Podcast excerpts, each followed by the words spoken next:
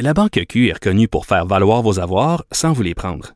Mais quand vous pensez à votre premier compte bancaire, tu sais, dans le temps à l'école, vous faisiez vos dépôts avec vos scènes dans la petite enveloppe. Hmm, C'était bien beau. Mais avec le temps, ce vieux compte-là vous a coûté des milliers de dollars en frais, puis vous ne faites pas une scène d'intérêt.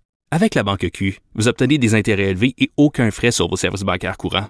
Autrement dit, ça fait pas mal plus de scènes dans votre enveloppe, ça. Banque Q. Faites valoir vos avoirs. Visitez banqueq.ca pour en savoir plus. Point radio. Pour elle, une question sans réponse n'est pas une réponse. Geneviève Peterson. Cube Radio. Je vous rappelle qu'il y aura un point de presse euh, tenu par Geneviève Guilbeault aux alentours de 14 heures. Évidemment, on va revenir sur ces annonces faites par le gouvernement Trudeau plus tôt ce matin concernant euh, les voyages, mais aussi peut-être sur l'éventualité de euh, d'imposer des barricades, en fait, de placer des barricades un peu comme on a connu au printemps dans les différentes régions du Québec. mais revenons sur cette histoire de voyage, parce que là, nouvelles mesures qui sont mises en place. Juste faire un petit rappel rapide. on restreint les vols à quatre aéroports pour les arrivées, le Vancouver, Toronto, Calgary, Montréal. Second test obligatoire dans ces aéroports. Voyageurs qui doivent attendre trois jours pour euh, peut-être jusqu'à trois jours dans des hôtels destinés hein, au retour. Donc, on s'en va pas à la maison, on fait ce test-là, on s'en va à l'hôtel, c'est à nos frais. Ça peut aller jusqu'à 2000 dollars et le gouvernement qui suspend les vols vers le Mexique, vers les Caraïbes et ce jusqu'au 30 avril.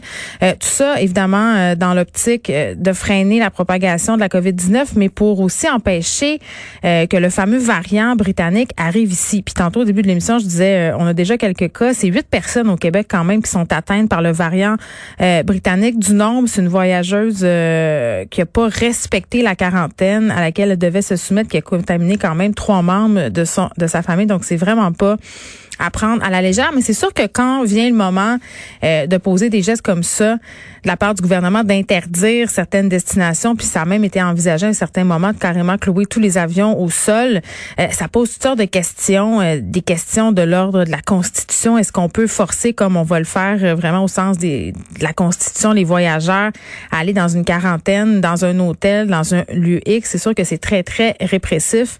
On va faire le tour de tout ça avec Maître Anthony Beauséjour, qui est avocat constitutionnaliste. Maître Beauséjour, bonjour. Bonjour, Mme Peterson. Bon, là, juste, je veux qu'on se démêle un peu là euh, d'emblée parce que euh, on a des discussions concernant nos droits depuis le début de la pandémie là parce qu'ils ont été euh, altérés, si vous pouvez me permettre l'expression. à quelques, ben oui, tu sais, puis c'est c'est sûr qu'à chaque fois qu'on que comme citoyen d'une d'une démocratie comme celle du Canada, à chaque fois qu'on se fait un peu, on a l'impression qu'on se fait enlever des droits, ça vient nous chercher parce qu'on est nullement habitué à ça. Et je veux qu'on fasse la parce que c'est important de faire la distinction entre la Charte des droits et libertés et la Constitution canadienne. Parce que dans les débats qu'on a eus ces derniers temps sur les libertés individuelles, on invoque souvent euh, les deux puis ça devient mélangeant. Est-ce que vous pouvez nous éclairer là-dessus? Oui, absolument, absolument. Euh, moi, je vous inviterais même à faire une distinction plutôt entre la Charte canadienne des droits et libertés et euh, ce qu'on appelle le partage des, des, compétences. On entend souvent ça, bon, compétences provinciales, compétences fédérales. Donc, ces compétences, c'est ce que le Parlement du Canada ou l'Assemblée nationale du Québec ont le droit d'adopter en termes de loi. Eh bien, ça, c'est différent de la Charte canadienne des droits et libertés.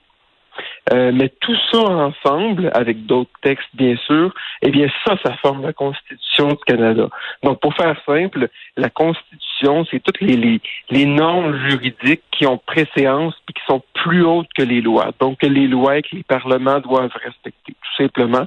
Et ça, donc, euh, le Parlement du Canada, par exemple, doit euh, respecter la Charte canadienne des droits et libertés, de même que les compétences provinciales, les compétences du Québec. Ben, les compétences, euh, quand même, ont été euh, largement aussi au cœur des débats, puis ça se renvoyait la balle au point de presse. M.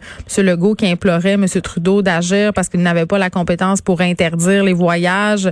Au niveau de M. Trudeau, on disait oui, mais si on interdit, si on cloue les avions au sol, c'est anticonstitutionnel. À un moment donné, tu dis j'ai l'impression qu'on brandit souvent ça comme une excuse au niveau des gouvernements pour ne pas agir. Oui, dans les dernières semaines, je vous dirais que la Constitution euh, a fini par ressembler à, un paravent vers lequel euh, c'était bien pratique de se cacher. Elle avait le dos large. Euh, oui, elle avait le dos large, pas mal à mon sens. bon, il y a du vrai, c'est certain que la Constitution, c'est quelque chose de très tangible et de, de, de, très concret. Mais bon, il faut quand même délimiter le, le, vrai du faux là-dedans. Ben justement, essayons de faire ça, euh, Maître Beauséjour, si vous le voulez bien. Est-ce que en ce moment, euh, le gouvernement pourrait, s'il le voulait, le gouvernement canadien, je parle bien entendu, le clouer absolument tous les avions au sol, empêcher les gens d'entrer puis de sortir du pays? Oui, oui, c'est possible, mais il faut qu'on soit dans, dans des circonstances exceptionnelles. Parce que oui, la, la Charte canadienne des droits et libertés garantit à tous les Canadiens euh, le droit d'entrer et de sortir du Canada. Ça, c'est un droit. Mais il n'y a aucun droit qui est garanti qui est absolu. Tous les droits doivent s'interpréter en harmonie les uns avec les autres. Et donc, tous les droits peuvent être limités s'il y a des impératifs euh, très, très forts qui peuvent justifier raisonnablement une atteinte minimale à ces droits-là. Euh, bon, là, on n'est pas dans un cas où tous les avions sont cloués au sol. Il y a encore moyen de, de sortir et de rentrer du Canada, mais les ce qui semble avoir été adopté par le, le gouvernement fédéral euh, a de quoi surprendre aujourd'hui parce que ce sont des moyens forts, si on pouvait s'y attendre. On est dans on est dans une crise sanitaire, mais des, des moyens qui sont euh, assez euh, intéressants, pour ne pas dire inquiétants dans, dans, dans, dans le, le, type de mesures sanitaires qui sont adoptées avec ce, ce cette, ce confinement-là à l'arrivée des voyageurs. Mais en quoi c'est inquiétant? Ben écoutez, euh, si vous regardez simplement la liste des pays euh, à partir desquels il n'y a plus de vols qui vont venir, le, gouvernement se targuait d'avoir euh, banni les destinations soleil pour éviter donc les, les, voyages non essentiels ou dits non essentiels. Donc on, on parle du Mexique, on parle des Caraïbes, mais moi j'ai entendu personne se surprendre du fait que la Floride, par exemple, qui est l'une des destinations, sinon la destination ultime du, du, du, Québécois moyen euh, au beau milieu du, du de l'hiver froid et noir. Hmm. Et la Floride, elle, il y a encore des, des, avions qui vont nous provenir de là. oui, ah, mais euh, pardon, il, ben, il y a quand même une différence entre aller passer une semaine à Punta Cana et se rendre à sa résidence secondaire en Floride pour y passer des mois. J'ai l'impression qu'on n'est pas tout à fait à la même enseigne. Oui, en effet, mais euh, aux dernières nouvelles, euh, la Floride était un État où la, COVID-19 ah, bien sûr, moi j'irais pas plus répandu que dans, dans, plusieurs États du Mexique, par exemple. Oui, mais ça vient difficile à plaider au niveau du droit, par exemple, de dire qu'un gouvernement peut empêcher des citoyens de se rendre dans leur résidence secondaire. Ben, difficilement, non. Écoutez, euh, si c'est bon pour le Mexique, je vois pas en quoi le, la Floride, du simple fait que c'est un État américain, un État plus occidental, euh, soit plus acceptable. Même si c'est une résidence, moi c'est plus là où je vois euh, peut-être une espèce de revendication là, des personnes qui pourraient soulever ouais mais là je m'en vais dans ma maison, je vais rester là des mois. Ben euh, non, écoutez, je, je crois pas que ce soit un, motif, en tout cas à ma connaissance, euh, reconnu par la jurisprudence, là, mm. euh, parce que l'impératif qui se cache derrière les mesures annoncées aujourd'hui par le gouvernement, euh, ben, c'est la santé publique. Là. Ensuite, bon, que ce soit un chalet, un igloo ou une résidence secondaire en Floride, la même affaire. Mm. Euh, là, bon, on a pris les décisions qu'on a prises euh, et euh, bon, on aurait pu être plus sévère, c'est ce que je comprends dans votre intervention, euh, Maître Beauséjour. Cependant, au niveau du provincial, on a entendu plusieurs fois François Legault, puis c'était pas très précis, là, mais dire que s'il le voulait, il pourrait faire en sorte d'obliger les ressortissants canadiens qui sont citoyens du Québec à faire une quarantaine obligatoire en revenant. Ça, est-ce est, est-ce que c'est une possibilité? Oui, absolument. Euh, bon, maintenant, c'est une possibilité qui devient un petit peu euh, futile étant donné que le, fédéral a, redoublé d'ardeur et a adopté ou ordonné une, une, quarantaine qui est assez stricte. Ça règle notre problème.